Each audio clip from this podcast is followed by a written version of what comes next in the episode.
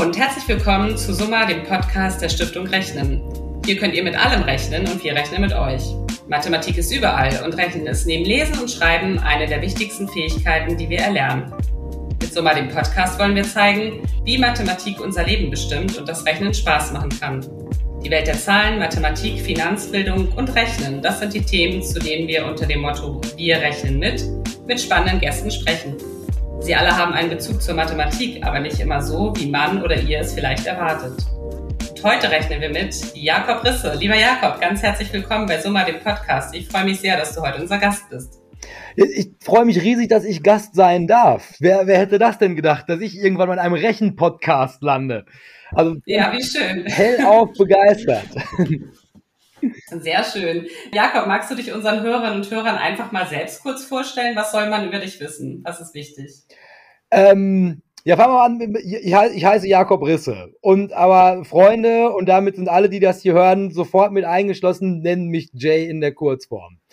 Ähm, ich komme hier tatsächlich, also über, wie komme ich hier überhaupt an, ist, dass ich mich sehr aktiv mit dem Thema Finanzbildung beschäftige. Finanzkompetenz, Finanzwissen, nenn es, wie man möchte. Es geht auf jeden Fall darum, dass ich irgendwann so ein Interesse aufgenommen habe, wie funktioniert es überhaupt mit dem Geld.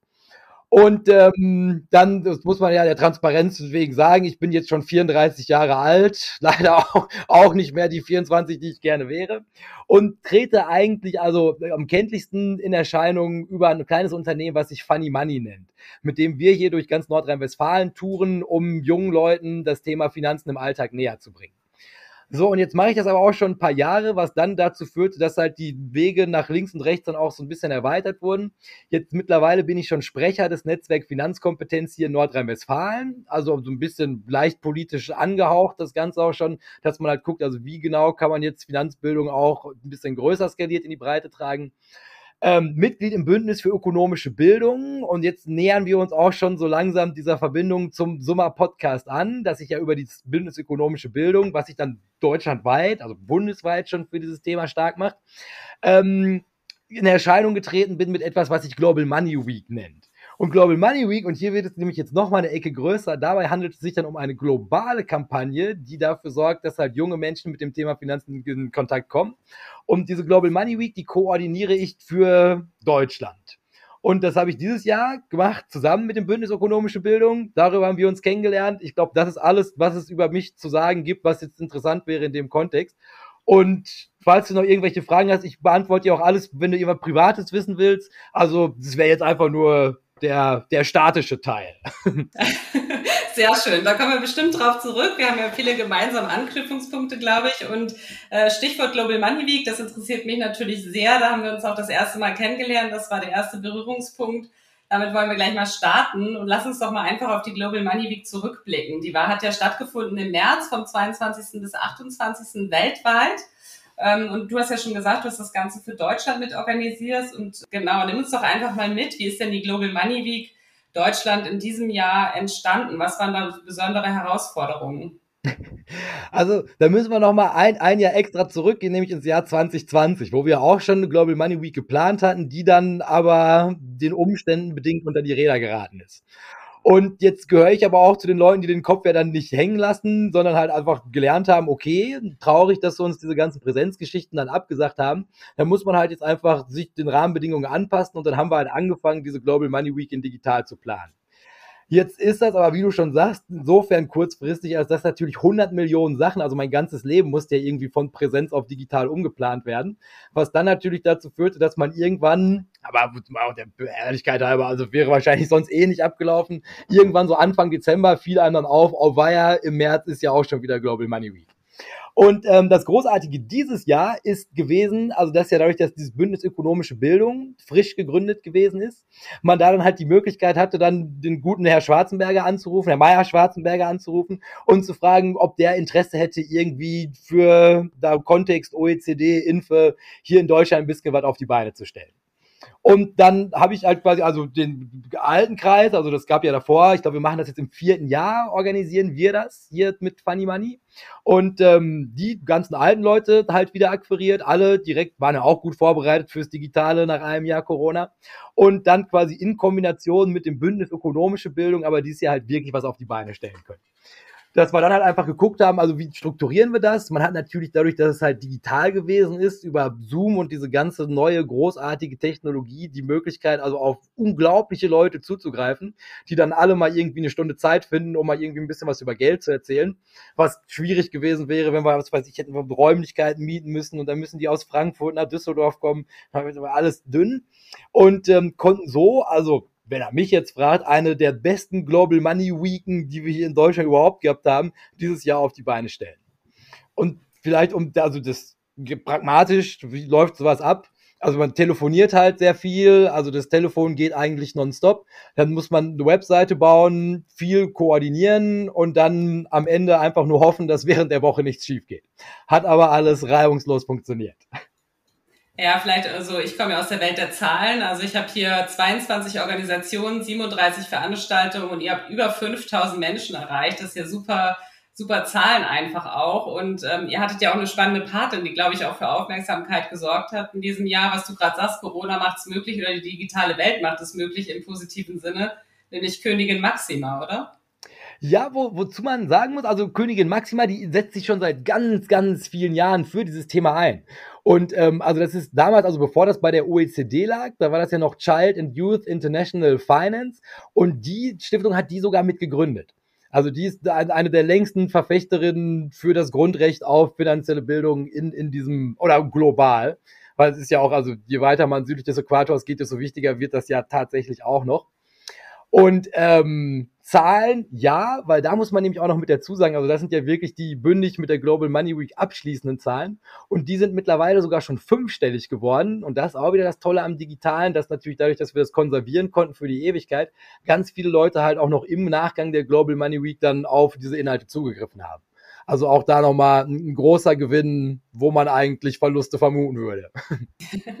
Großartig. Wir waren ja auch mit Fuse dabei, live auf Insta und TikTok mit Daniel Jung zur Premiere unseres YouTube-Videos mit den besten Finanztipps von Daniel. Und äh, Luba und Christian waren live vom Team Fuse. Und dann bist du ja auch noch mit Luba live gegangen auf Instagram. Da habt ihr mit einigen berühmt-berüchtigten Vorurteilen über Geld und Finanzen aufgeräumt. Zum Beispiel Sparen ist uncool oder Männer können besser mit Geld umgehen. Das Video ist auch, wie viele weitere, was du gerade angesprochen hast, auf YouTube abrufbar. Was waren denn deine persönlichen Highlights der Global Money Week? Da weißt du ja wahrscheinlich gar nicht, wo du anfangen sollst, oder? Also, also, wenn man da hinter den Kulissen sitzt und das mitorganisiert, dann ist eigentlich alles, was da passiert, irgendwo ein Highlight. Und ja, also ich, ich, ich sag, ich sag's so, wie es ist. Also für mich war auch, auch also die Veranstaltung mit Lüber, die hat halt super Spaß gemacht, das muss man auch dazu sagen, weil es halt auch einfach so ungezwungen gewesen ist und halt auch dieses generische, also man guckt sich das an, denkt sich, boah, die Leute machen Spaß, mit denen kann man was zusammen machen, rufst du kurz durch, hättest du Lust, zwei Tage später noch was zu machen. Also, dass sowas funktioniert hat, das bereitet jemandem wie mir Freunde. Also dieses Agile in dieser Veranstaltung selbst hat mir eine Menge Spaß gemacht. Dann als Fan von Finanzen im Allgemeinen muss man natürlich auch dazu sagen, dass in der BDVB-Launch Professor Dr. Thomas Mayer aufgetaucht ist. Das kann ich mir halt auch, das, also das war für mich unerklärlich, dass so einer auf einmal sagt, ich kann gerne mit euch über die Geschichte des Geldes sprechen. Und also das ist jetzt, also für eure Zuhörer bestimmt nicht, aber für die breite Masse dieses Landes wahrscheinlich ein Buch mit sieben Siegeln, dieser Mann, aber das ist ja ein absoluter Popstar in der Welt des Geldes. Und dass so einer bei der Global Money hier in Deutschland mitmacht, das war schon toll. Und für mich individuell ist, glaube ich, das größte Highlight gewesen. Also ich hatte mit Herr Strelo von der Börse Düsseldorf so ein Format, das nannte sich das große Fragenfeuerwerk, was jetzt auch nach der Global Money Week, aber das hat einen riesen Anklang gefunden bei den Leuten, wo wir einfach gesagt haben, also wir trauen uns zu, alle eure Fragen zu beantworten. Und dann haben wir uns einfach Fragen stellen lassen, die dann da live beantwortet. Und das läuft als Spin-off jetzt nach der Global Money Week sogar noch weiter ist jetzt unter Börsenbunch dann auch weiter ins Rennen gegangen und auch, dass solche Geschichten natürlich halt also von nach der Global Money Week bis hoffentlich in die Ewigkeit auch weiterlaufen. Ja, aber ist es dann generell wichtig, was meinst du, dass wir solche Veranstaltungen machen und uns für Finanzbildung engagieren? Also es, es, über, über, über den streitet man ja. Aber man muss ja schon sagen, wenn, wenn die Leute sagen, bigger is better, dann gilt das halt auch für so ein gewisses Volumen von Veranstaltungen. Also einer wie ich sagt ja, also das ist ein Thema, das bekommt viel zu wenig Aufmerksamkeit. Also Finanzen sind überall. Der einzige Grund, wieso ich morgens aufstehe, hat irgendwo mit dem Geld zu tun. Und ich gucke abends nicht die komplette Folge Netflix zu Ende, weil ich schlafen muss, um am nächsten Tag auch wieder irgendwas für Geld zu tun. Und bei diesem riesigen Stellenwert, den Geld halt in unserem Leben spielt, ist es halt einfach wirklich unglaublich, wie wenig Aufmerksamkeit das findet in unserem Alltag. Und da halt irgendwie die Möglichkeiten zu haben, durch so Flagship-Veranstaltungen wie zum Beispiel Global Money Week, halt auch wirklich mit dem Nachdruck des, des Globalen. Ne, ist halt eine Sache, ob ich jetzt hier in der Schule bin und halt mit jungen Leuten pro Klassensatz 30 Leuten über das Thema spreche, oder ob man halt sagt, Königin Maxima zusammen mit dem Rest der Welt sagen, wir machen jetzt mal eine Woche, da kümmern wir uns nur um das Thema Geld. Das findet halt Anklang bis in die höchsten Kreise. Ich schlage nochmal den, den Bogen zurück auf Professor Dr. Thomas Mayer, der an der Global Money Week mitgewirkt hat. Ähm, ist das natürlich halt wichtig, um es halt auch einfach in die Breite zu tragen. Und diese Hoffnung, dass es halt quasi je mehr Leute davon hören, desto mehr Leute sind beim nächsten Mal wieder mit dabei. Und irgendwann kann halt wirklich so eine Bewegung draus werden, wo man halt sagt, also das Thema Geld wird einmal komplett ins Rampenlicht gestellt im Zuge von so einer Global Money Week. Und ab da nutzen wir halt quasi das ganze Jahr, neue Global Money Weeks zu planen und das halt in unserem Alltag auch ein bisschen mehr wertzuschätzen. Sehr schön. Also mit uns kannst du rechnen. Wir sind auf jeden Fall äh, beim nächsten Mal wieder mit dabei. Wir haben die letzte Märzwoche 22 schon mal reserviert für dich und die Global Money Week. Freuen wir uns schon. Wenn du nicht gerade die Global Money Week Germany organisierst, bist du mit Funny Money, aber trotzdem immer im Dienst der Finanzbildung für Jugendliche. Wie bist du denn dazu gekommen? Das ging damals während des Studiums los. Das, ähm, also wir saßen da, Leistungskurs, Investition und Finanzierung. Die Professorin, die den damals geleitet hat, also Inhaberin für den Lehrstuhl für Finanzen da bei uns hier in Dortmund, kam mit diesen Sarah Lombardi-Fragen in Unterricht. Also hat quasi einfach mal ganz simpel bei den feinen BWL-Studenten, die ja also die, Krönung der Schöpfung im Sachen Geld sein müssten, abgefragt, wie fit seid ihr eigentlich beim Thema Finanzen in eurem Alltag? Und jetzt sitzt man da als feiner BWL-Student und äh, denkt, ja klar, ich kann linear und degressiv abschreiben, ich kann intern Zinsfuß berechnen, ich kann die tollsten Sachen mit Geld. Natürlich werde ich halt diese Fragen einfach problemlos beantworten können. Und erschreckenderweise fallen wir mit diesem BWL-Kurs da relativ dramatisch durch. Dann, also das Learning daraus, dann stehen wir da, gucken uns unsere Ergebnisse an, allen fällt alles aus dem Gesicht, ist dann natürlich, ja, okay, was machen wir jetzt da draus? Und dieses, was machen wir da draus? Also das ging dann halt von der Professorin aus, die halt wirklich gefragt hat, also hättet ihr irgendeine Idee, wie man jetzt gegen sowas Abhilfe schaffen könnte? Also wenn ihr es nicht könnt, was glaubt ihr denn, wie es sonst in diesem Land aussieht? Und da ist dann vor fast acht Jahren dieses kleine Unternehmen Funny Money draus geworden mit dem wir damals einfach losgezogen sind. Also erstmal strukturiert haben, was wäre cool gewesen, wenn ich es zu irgendeinem Zeitpunkt in meinem Leben über den Umgang mit Geld gelernt hätte. Und ähm, sind damit dann erstmal in, in, an einer Hochschule, haben erstmal Studenten frisch gemacht in dem Thema. Dann ging es halt los, dass halt Schulen angefragt haben, die gesagt haben, Mensch, das ist ja cool, was ihr da macht, geht das auch in der Schule? Und ähm, mittlerweile als Dritten im Bunde gibt es jetzt auch noch Unternehmen, die das dann halt quasi für ihre Azubis in Anspruch nehmen. Und so tingelt man dann hier also jetzt mittlerweile auch schon außerhalb der Ländergrenzen von Nordrhein-Westfalen durch die Welt und spricht mit jungen Leuten über das Thema Geld und wieso es wichtig ist. Wie reagieren denn die Schülerinnen und Schüler auf euch? Also ich würde tendenziell schon gut, muss man dazu sagen. Also ich meine, wir sind natürlich auch eine, eine außerschulische Aktivität. Also da kommt auf einmal irgendjemand, der sonst nicht den ganzen Tag da steht. Das ist natürlich immer spannend. Äh, dann ist es also quasi, haben wir das ja aber auch von Anfang an, also da steckt ja auch so ein riesiges didaktisches Konzept hinter, also dass wir uns halt auch wirklich überlegt haben, also wie muss die Ansprache sein, damit es halt nicht irgendwie so, ah, jetzt kommt da der stickige Typ im karierten Anzug und jetzt riecht alles schon nach Zimmerpflanze und man hat ah, auch keine Lust, da jetzt irgendwie zum hundertsten Mal zu hören, ich soll mein Geld nicht ausgeben, dass man dann auch wirklich also dahin geht und sagt, ey, also ich weiß, wie es ist, ich weiß, wie es ist, jung zu sein, ich weiß, wie das mit dem Geld abläuft, aber es gibt so ein paar Sachen, ein paar Fehler auch, die ich in meinem Leben gemacht habe und ich kann dir das jetzt weitergeben, vielleicht aus meiner Erfahrung lernen und vielleicht hilft dir das. Aber du hast natürlich grundsätzlich alle Möglichkeiten in deinem Leben, das genaue Gegenteil zu tun. Und halt, also diese Art und Weise, das zu kommunizieren, also komplett zwangfrei, dass man halt wirklich einfach nur sagt, also es gibt riesige Mehrwerte beim Thema Geld und dein Leben kann unglaublich viel besser werden, je früher du das verstanden hast.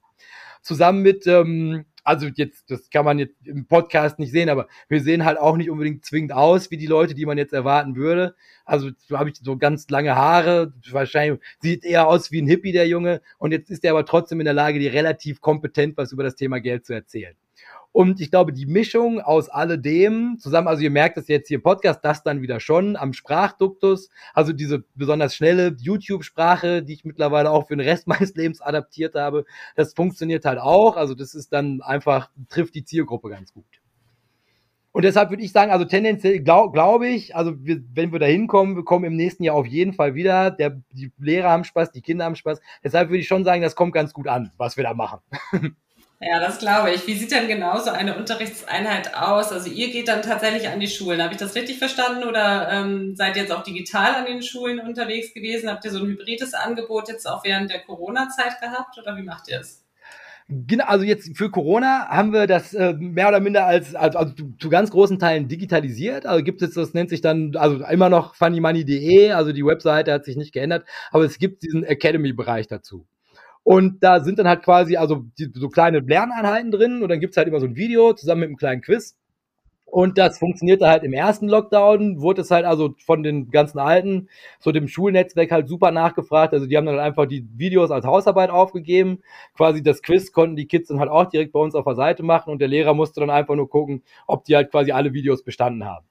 Und so, jetzt, wo es gerade weitergeht, kann man die halt auch einfach so, dann spielt man so ein Video einfach mal ab, unterhält sich halt nachher mit den Kids darüber, was haben die da gesagt. Jetzt gibt's auch Arbeitsmaterialien mit dazu, also kann man sich so PDFs runterladen, die ausdrucken, mit den Kids dann halt im Unterricht machen. Und dass man jetzt also das war für uns eh immer ein Riesenproblem, dass wir einfach nicht skalierbar gewesen sind, weil wir konnten uns halt nicht klonen. Und auch gerade wenn Anfragen aus Bayern oder so gekommen sind, Berlin, Brandenburg, das war halt immer, hast du einen Tag Anfahrt, dann für zwei Schulstunden, dann wieder zurück. Also da waren die Spesen dann halt auch einfach schon erdrückend, um das überhaupt irgendwie zu finanzieren. Und dass man da sagen kann, also wenn man Spaß an dieser Art der Finanzbildung hat, kann man das jetzt einfach aus dem Internet dann greifen und das dann trotzdem orts, ortsungebunden abspielen. Und dies also ablaufen, gehen wir jetzt nochmal zurück in die heile Welt vor Corona. Also wie waren diese Unterrichtseinheiten? Die waren eigentlich, dass man erstmal kam man halt hin und hat offengelegt, man ist hier nicht, um zu erziehen. Ne, also man fängt halt an, ganz auf Augenhöhe, hier pass mal auf, ich bin der Jakob und bietet sofort auch das Jay mit dazu an. Ich würde gerne mit euch über Geld sprechen, weil. Ne, also mein Leben ist halt auch nicht unbedingt geradlinig verlaufen, weil ich halt auch einfach in diese ganzen Fallen selbst mit reingetreten bin. Ne? Also wenn dir das keiner beibringt, dann bekommst du das nirgendwo. Und wenn du dann halt in deiner ersten Bude sitzt und halt quasi alles Geld, was du für Möbel zusammengespart hast, auf einmal für irgendeine Kaution, von der dir keiner irgendwas gesagt hat, drauf geht, dann ist es halt auch einfach hart, da mal drei, vier Monate auf einer Matratze zusammen mit irgendwelchen Umzugskisten in so einer Bude zu leben. Vermeidbar, wenn irgendjemand einem erklärt hätte, wie man richtig aussieht. Und ähm, da kann man dann natürlich halt auch schon relativ früh so eine Basis aufbauen, wo man sagt, ich weiß, wovon ich spreche. Also ich komme nicht aus dem Elfenbeinturm, um euch zu erziehen und euch irgendwie Vorschriften zu machen. Und ab dann eigentlich immer das, das also das, wie, man es halt macht. Also Kassensturz, wo kommt dein Geld her? Wo geht dein Geld hin? Sparen? Wieso solltest du das überhaupt tun? Gerade dieser Tage, was gibt's da für Herausforderungen?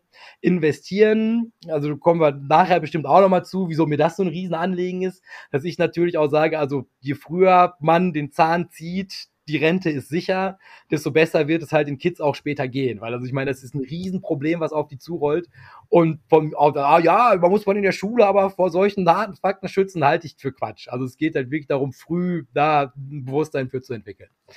Geld ausgeben, diese riesige Konsumismusdebatte, du kannst alles haben und sofort, wieso das nicht funktionieren kann, also, was der Influencer dir alles verkauft, oben, unten, links und rechts. Und abschließend tut's dann aber halt immer auf dem Blog spenden. Das wäre halt auch wirklich sagen, also wenn du dich an diese Schritte hältst, die wir dir jetzt mit auf deinen Weg gegeben haben, dann führt das mehr oder minder automatisch dazu, dass du irgendwann wohlhabend sein wirst. Das ist, wie Finanzbildung funktioniert. Aber mit Wohlstand kommt auch immer Verantwortung und dass man da auf jeden Fall schon mal ein Bewusstsein dafür schafft, was es halt heißt, dann wirklich mehr Geld zu haben als der Rest. Total spannend. Aber vielleicht habe ich auch mal die Chance, in so einer Unterrichtseinheit dabei zu sein. Das finde ich, finde ich echt cool. Die finanziellen Vorkenntnisse und überhaupt schon mal die Einstellung zum Thema. Du hast es ja gerade auch schon ein bisschen anklingen lassen, was man alles nicht weiß, wie unvorbereitet man da aufs Leben losgelassen wird, kommen ja ganz oft auch aus dem Elternhaus. Und da sind wir zum Beispiel schnell wieder bei, über Geld spricht man nicht oder ganz andere Stereotypen.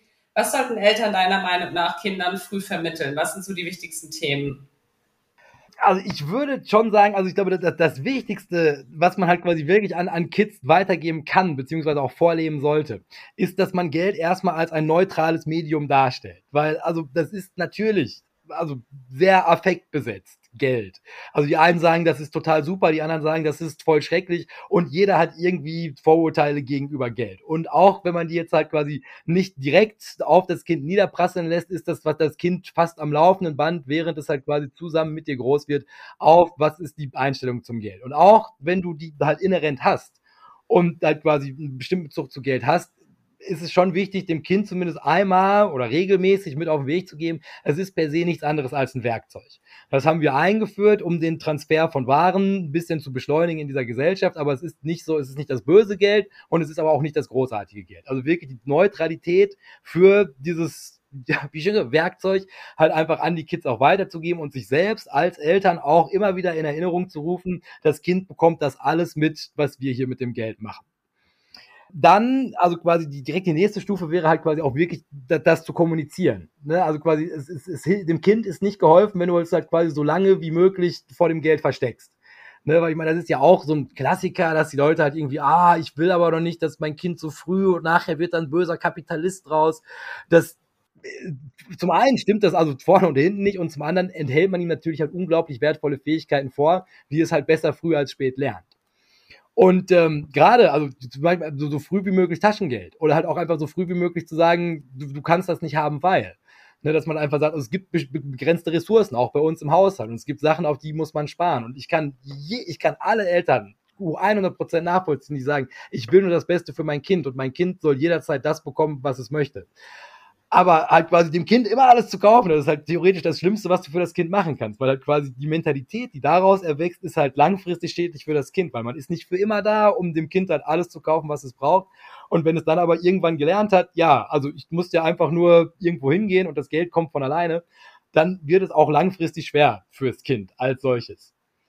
Und dann, und den, der, der, ja, also jetzt auch gerade nach diesen dramatischen Ereignissen in der letzten Zeit, würde ich halt schon sagen, also je, je früher, und ich meine, das ist ein komplexes Thema, man in der Lage ist, mit dem Kind also auch, auch also die, diese langfristige Perspektive einzunehmen. Weil, also ich bin ja noch durch die Generation meiner Eltern geprägt, Norbert Blüm und die Rente ist sicher, dementsprechend musste man sich um relativ wenig hier Sorgen machen. Jetzt aber halt dann irgendwie selbst am eigenen Leib erfahren, also das, das erfordert auch Eigeninitiative. Und wenn du halt quasi den Wohlstand, den Lebensstandard, den du hast, langfristig halten möchtest, in Rahmenbedingungen, die eher fluide sind, wie die, in denen wir uns jetzt gerade befinden, ist das was, also wenn man das Problem darstellt, kommt der Handlungswille von alleine, dass man einfach sagt, also es sind schwierige Zeiten, neue Rahmenbedingungen, das solltest du auf dem Schirm haben und im besten Fall kann man sagen, also da kannst du dich informieren oder sogar vielleicht hat man das Wissen selbst, es da weiterzugeben. Aber ich glaube, das ist noch ein Riesenthema und je früher Kids das lernen, desto besser für die Kids. Ja, Stichwort Rentengap investieren und wo wir gerade bei Tipps sind. Wir wollen ja in unserem Podcast auch immer Praktisches vermitteln. Was wären denn jetzt deine Top 5 Finanztipps für Jugendliche? Also wenn du sagst, darauf, das könnt ihr jetzt schon tun, wenn die jetzt, ich sag mal, 14 bis 18 sind oder so, da könnt ihr jetzt schon drauf achten, da könnt ihr euch das schon mal angucken oder so. Hast du da fünf Tipps für uns? Also mein er erster genereller Tipp, unabhängig von Geld, ist zu lesen. Also quasi das, das, Beste, was du mit deinem Leben anstellen kannst, ist so viel Bildung wie eben möglich aufzunehmen. Ob es Finanzen ist, also weil ich komme ja selber, also ich mache zu großen Teilen Ökonomie, habe aber halt quasi als Fundament auch immer Psychologie, Soziologie und Philosophie halt darunter liegen und ähm, das, das schärft einfach dein Bewusstsein für deine Umgebung und langfristig du wirst immer mehr Geld verdienen, wenn du halt einfach was kannst. Und das ist absolut nicht zu unterschätzen. Und auch gerade Bücher, also dieses, sich die Zeit nehmen, sich nicht ablenken zu lassen, lesen, immer auf Platz eins. Dann gerade für junge Leute, explizit in der Zeit, in der wir jetzt gerade leben, ähm, denke ich, also sich wirklich einmal bewusst mit der neuen Technologie auseinanderzusetzen. Also ich sehe halt riesige Probleme mit Social Media in der Form, in der wir sie unreguliert gerade betreiben. Also, dass die, diese Grenzen komplett verwischt sind. Was davon ist jetzt halt also wirklich Inhalte oder halt irgendwelche Leute, die sich wirklich für dich interessieren. Und was ist halt einfach irgendwie eine lebendige Lipfert-Säule, die dir halt am laufenden Band immer nur noch mehr Zeug verkauft. Weil also diese Gefahr, immer noch mehr zu kaufen, sich an jeden Trend dran zu hängen und immer unzufrieden zu sein mit dem, was ist, das führt auch gerade finanziell in den Ruin. Weil, also, das sind Leben, die einem vorgelebt werden, das, das sind Ideale, die da dargestellt werden, die treffen vielleicht auf 0,001 Prozent der deutschen Gesellschaft zu, werden da aber halt so dargestellt. Ob jetzt das wirklich so ist oder nicht, ist nochmal eine ganz andere Frage. Aber die führen natürlich dazu, dass man generell unzufrieden wird mit dem eigenen Leben und schlechte finanzielle Entscheidungen trifft. Also ruhig mal durchgehen und sich immer die Frage stellen, wer von diesen Leuten stiftet mir wirklich einen Mehrwert und wer verkauft mir irgendein Zeug, was ich eigentlich nie gebraucht habe und nur gekauft habe, weil der das auch irgendwie hat. Also ein ganz genereller Tipp noch, also wo ich mir auch damals gewünscht hätte, den hätte ich früher bekommen, ist, dass eigentlich grundsätzlich alle Leute, die dir sagen, sie wollen nur dein Bestes, eigentlich das genaue Gegenteil wollen. Dass man sich halt schon immer selbst eine Meinung bilden sollte, gerade beim Thema Geld. Ähm, weil also jeder, der sagt, ich nehme dir die Last der Welt von den Schultern, äh, ist natürlich super und das ist halt auch was, was wir uns alle wünschen. Aber es gibt Bereiche im Leben, da ist Eigenverantwortung gefragt. Das ist so eine Mischung aus Lesen, Social Media und jetzt halt quasi diesen Punkt. Es gibt Sachen, da musst du einfach was machen. Und gerade im Bereich Geld absolut 100 Prozent unter dieser Aussage. Also ruhig immer kritisch hinterfragen, wie genau passt das jetzt in mein Leben dann anknüpfend an denen ist halt quasi, also dieses, wenn du es selbst schaffst, solche Entscheidungen für dich treffen zu können und dieses Selbstbewusstsein zu entwickeln. Das ist der Punkt, wo echte Freiheit entsteht. Und das ist halt quasi was, was, was jungen Leuten halt auch irgendwie nicht so wirklich gut dargestellt wird, dass am Laufe Band irgendwie gesagt wird, ja, geh dahin, geh dahin, geh dahin, dann musst du dir um nichts Sorgen mehr machen. Das Beste, und das jetzt mit über 30, gut, dass ich den am Anfang schon erwähnt habe, in meinem Leben ist die Tatsache, dass ich halt einfach weiß, ich habe das für mich geregelt. Also halt quasi, egal was passiert, rund um mich rum, ich muss mir wenig Sorgen machen, weil ich weiß genau, was da passiert. Ich weiß, wo das Geld ist, ich weiß, was es da macht und ich weiß halt, wie es da für mich arbeitet. Und egal, was auf dieser Welt passiert, das steht sicher. Und das ist ein unglaublich befreiendes Gefühl. Und je früher man das bekommt, desto höher die Lebensqualität ab da. Das heißt also quasi jetzt die Kohle zu verballern für irgendwelche geleasten Mercedes-Sportwagen und dann halt irgendwie mit 30 immer noch auf Null zu stehen, das macht dich langfristig nicht glücklich. Ist eine Jugend, in der du halt irgendwie einen Motor aufheulen lassen kannst am Dortmunder Wallring, aber halt spätestens mit 30 rächt sich das. Und das war jetzt der, der eine erhobene Zeigefinger, den ich dann in meinen Präsentationen habe. Und vielleicht noch ganz praktisch einen hinterher, das ist Barzahlen. Ich zahle so gut wie alles immer in Cash je größer der Schein, desto besser. Es gibt nichts härteres als einen 100-Euro-Schein anzubrechen für eine Tasse Kaffee. Da spart man dann indirekt die Tasse Kaffee, weil die kannst du auch zu Hause trinken und halt einfach also ein Stück Geld, es tut dir, ist ein psychologischer Trick, Geld, was du tatsächlich hast, aus der Hand zu geben, das gibst du viel schwieriger aus als Geld, was du mit der Karte mal eben kurz bis tief ins Dispo verhältst. Meine fünf. Ja, Vielen Dank, sehr cool. Also man merkt, du brennst wirklich für dieses Thema. Ähm, und mich interessiert natürlich noch, woher kommt deine Leidenschaft für die Finanzbildung? Was treibt dich da an? Das war ja bestimmt nicht nur das BWL-Studium und deine Erfahrung. Gibt es da noch was anderes, was dich antreibt? Ähm, ich ich würde sogar, also ich, ich glaube, das ist wirklich einfach, einfach gewachsen also es, es ging halt irgendwie los damit, also als mir das damals erzählt wurde, wie wichtig Finanzbildung ist, da ist mir das ja wie Schuppen von den Augen gefallen. Ich habe mir gedacht, das ist ja unglaublich, was alles möglich ist. Und dann ziehst du halt los und sagst, diese gute Neuigkeit, die trage ich jetzt ins Land. Und es interessiert niemanden. Also wir sprechen jetzt von vor sieben, acht Jahren. Jetzt mittlerweile ist das ja ein relativ populäres Thema. Und den Anfang meiner Karriere, den habe ich halt wirklich im luftleeren Raum gemacht. Also du läufst durch dieses Land, du hast ein super wichtiges Thema, was alle was angeht, und den Leuten ist es scheißegal. Ach Gott, ja, du mit deinen Finanzen, das führt doch alles zu nichts. Und also da, da halt einfach so, also aus, aus dieser Situation, also du stehst halt mit dem Rücken zur Wand, dann halt einfach wirklich zu sagen, ja, okay, ich duck mich nicht weg, sondern ich stelle mich der Herausforderung und einfach zu sagen, ich mache einfach so lange weiter, bis es Leute interessiert, weil ich glaube tatsächlich daran, dass es wichtig ist.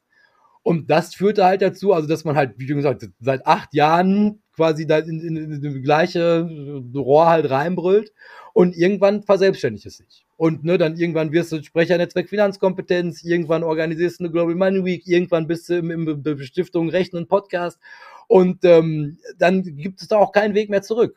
Aber ich brauche das auch nicht. Also für mich ist die, die, die Stoßrichtung immer klar gewesen. Nach vorne, sehr gut. Wir engagieren uns ja auch mit Fuse und ihr mit Funny Money gemeinsam im Bündnis für ökonomische Bildung. Das haben wir jetzt schon ein paar Mal gesagt. Das wurde im September gegründet was wünschst du dir hier, was wir gemeinsam erreichen können? Also das, was ist da so dein, dein Zielbild? Ich meine, also für, mich ist, ist, wird da ja auch ein Traum wahr. Also das ist jetzt halt wirklich einfach, also man, überleg mal, ihr seid ja jetzt auch nicht irgendjemand, ne? Also quasi die Stiftung Rechnen taucht jetzt auf einmal in so einem Bündnis auf, in dem ich mich auch befinde. Also das ist natürlich, wo man sich denkt, okay, jetzt geht es halt endlich richtig los. Und ähm, der Traum ist natürlich, also viel mehr Leute mit diesem Thema zu, zu also irgendwie zu erreichen. Und wenn man sich sieht, was dieses Bündnis ökonomische Bildung jetzt in, in dem letzten Jahr alleine schon geschafft hat, Ne, also jetzt, wenn du überlegst, jetzt Sigmar Gabriel auf einmal Fürsprecher dafür, die Global Money Week war ein Riesenhit, ne, super Studien schon in Auftrag gegeben worden durch dieses Bündnis und man merkt halt einfach, also jetzt kommt was ins Rollen. Also ich, ich merke, ich bin mit der Forderung nicht mehr allein. Also mit Funny Money sagen wir immer Finanzbildung für alle bitte. Und ähm, jetzt auf einmal kommt da was ins Rollen, weil man auch wirklich merkt, es geht so nicht weiter. Wir können das nicht totschweigen. Wir können nicht einfach für immer sagen, den Umgang mit dem Geld wird sich das Kind beibringen, wenn es mit dem Geld umgeht. Und da halt quasi einfach jetzt mehr Leute zu finden, mehr Leute für das Thema zu begeistern, mehr Leuten auch klar zu machen, also da, da ist was, das muss jetzt einfach erledigt werden. Weil, und allein die Kids halt runter. Und da, also wenn wir auf dem Weg, und da mache ich mir überhaupt keine Sorgen, bleiben und halt, wie schon gesagt, weiterhin so tolle Leute hier mitarbeiten, wie ihr, ne, wie Flossbach von Storch, das sind ja die, die größten Namen jetzt mittlerweile, die sich da eingefunden haben, um halt in diesem Bereich halt weiter zu arbeiten. Und ich lehne mich ein weiteres Mal aus dem Fenster, wie jedes Jahr. Da sage ich, das Schulfach Wirtschaft, das, das wird es. Und ich meine, ich meine, ich, den, den, also jetzt auch gerade hier in Nordrhein-Westfalen, das ist ja so ein leidiges Thema, mit dem wir seit Ewigkeiten kämpfen. Und ach, habe ich schon in vielen Gremien und Ausschüssen gesessen, was da alles rein soll. Und ich habe immer noch kein Schulfach Wirtschaft. Aber da einfach irgendwie den Druck auf die Politik und das soll jetzt nicht heißen, also dass das Lesen, Schreiben, vor allem Rechnen ne, in irgendeiner Form kürzer treten sollen. Aber ähm, es ist einfach, einfach Kompetenzen fürs Leben, weil auch dafür ist Schule gedacht. Und in einer Welt, in der sich alles ums Geld dreht, halt einfach zu sagen, wir bringen den Kindern aber den Umgang mit dem Geld nicht bei. Wenn wir da an der Schraube noch ein bisschen drehen können, dann glaube ich, bin ich wunschlos glücklich mit dem Bündnis ökonomische Bildung. Sehr schön. Ja, dann arbeiten wir mal zusammen da dran. Da gibt sich bestimmt noch das eine oder andere gemeinsame Projekt. Freue ich mich drauf. Ja, lieber Jay, vielen Dank bis hierhin. In jeder Podcast-Folge stellen wir unseren Gästen immer bestimmte Fragen und ich bin jetzt schon sehr gespannt nach dem Gespräch auf deine Antworten. Die erste lautet, wo rechnest du privat genau nach? Ta tatsächlich äh, am, am, am Kapitalmarkt muss man dazu sagen, also ich habe ja auch also unglaublich viel Spaß an Aktien, Aktienkultur und auch mein persönliches Depot dann halt irgendwie dementsprechend schick aufzustellen. Ähm, also jetzt habe ja diesen ganzen Altersvorsorgeteil, das ist alles in, in Eisen gegossen, da passiert ja nicht viel. Habe aber halt so eine kleine Spekulationsmarge noch oben drauf liegen, mit der ich dann halt auch wirklich wilde Abenteuer am Kapitalmarkt erlebe. Und das ist wirklich was, also da, da, da kann ich unendlich, da kann ich mir die Nächte um die Ohren mitschlagen, mir irgendwie verschiedene Aktien anzugucken, also Kurs, Kurs-Gewinn-Verhältnisse, Dividendenrenditen, also das ist halt was, da gehe ich auf. Lege ich auch eigene Excel-Tabellen für an. Sehr schön. Ich weiß nicht, ob sich die meine nächste Frage jetzt schnell übrig. Die lautet nämlich, wann und bei hast du dich das letzte Mal kräftig verrechnet? Wahrscheinlich auch am Aktienmarkt, oder? Willst, willst du mal raten, bei welcher spektakulären Aktie, bei welchem spektakulären Aktiendesaster ich dieses Jahr dabei war. Äh, sag mal. Ich, auch, auch ich habe mich bei GameStop verrechnet. Mhm. Ähm, also das, als das losging, dann also auch also weitestgehend gute Due Diligence für das Ganze gemacht und also also bis, bis tief in die Clearinghäuser und dann halt auch wirklich also diese diese überzeichneten Shorts und das sah auch alles irgendwie großartig aus, hab aber dann tatsächlich also die Marktbewegung als solches nicht ausreichend eingepreist in das Ganze und ähm, auf jeden Fall selbst im hohen Alter nochmal eine, eine ordentliche Schippe Lehrgeld bezahlt. Sehr schön. Du mit deinem hohen Alter kokettierst doch auch ein bisschen, ne? Eine letzte Frage noch. Was würdest du denn gerne berechnen können? Die DAX-Aussicht für morgen oder? Ja, auch mal, also ich bin ja also grundsätzlich ein optimistischer Typ. Also ich meine, das ist ja das Schöne am Kapitalmarkt. Die, die Langfristrichtung ist ja immer nach oben. Deshalb einfach gut diversifiziert die Kohle da rumfliegen haben um ganz ehrlich zu sein, um dem Ganzen nochmal ein bisschen Aktualität verleihen zu können, ich wüsste schon gern, wann diese Pandemie endlich vorbei ist. Also jetzt nach, nach anderthalb Jahren äh, denkt man sich ja schon, ähm, so eigentlich so schlecht war das Leben von davor ja auch nicht. Und das wäre tatsächlich also ein Datum, was ich mir gerne rot in den Kalender eintragen würde, um einfach wieder zu sagen, also wir sehen uns mal wieder, wir gehen mal wieder zusammen in eine Schule, wir treffen uns in Berlin, machen ein bisschen bündnisökonomische Bildung. Also viele Dinge, also die alte Normalität dann, dann wieder zurückzubekommen. von mir aus auch in irgendwie abgespeckter Form, aber auf jeden Fall, ich würde gerne ein klares Ende haben und hoffen und will auch keine Delta-Varianten. So. Haben wir das auch klar. Zum Schluss bieten wir unsere Gäste immer einen Satz zu vervollständigen und dein Satz lautet, Finanzbildung ist so wichtig wie Punkt, Punkt, Punkt. Lesen und schreiben. Und rechnen ähm, bitte. Lesen, lesen und rechnen. ja. Lesen, schreiben, rechnen sind ja die ne, basalen Kulturtechniken. Die drei plus Finanzbildung, dann haben wir es doch. Genau, ne, weil ich meine, im, Nach im Nachhinein ist es kommt in meiner Perspektive ungefähr aufs Gleiche raus. Also wenn du halt dieser Tage Analphabet bist, wird es schwierig, irgendwo in deinem Leben was zu machen. Und das Gleiche gilt halt für Geld, weil die Konsequenzen ähnlich dramatisch. Ja, vielen Dank. Gutes Stichwort. Lieber Jay, ganz herzlichen Dank für dieses Gespräch. Es hat mir großen Spaß gemacht. Wir bleiben auf jeden Fall gemeinsam für die Finanzbildung am Ball, oder? Immer. Sehr gut. Ja, und wenn euch unser Podcast super gefallen hat, freuen wir uns, wenn ihr so mal abonniert und eine positive Bewertung abgebt. Hört wieder rein, wir rechnen mit euch.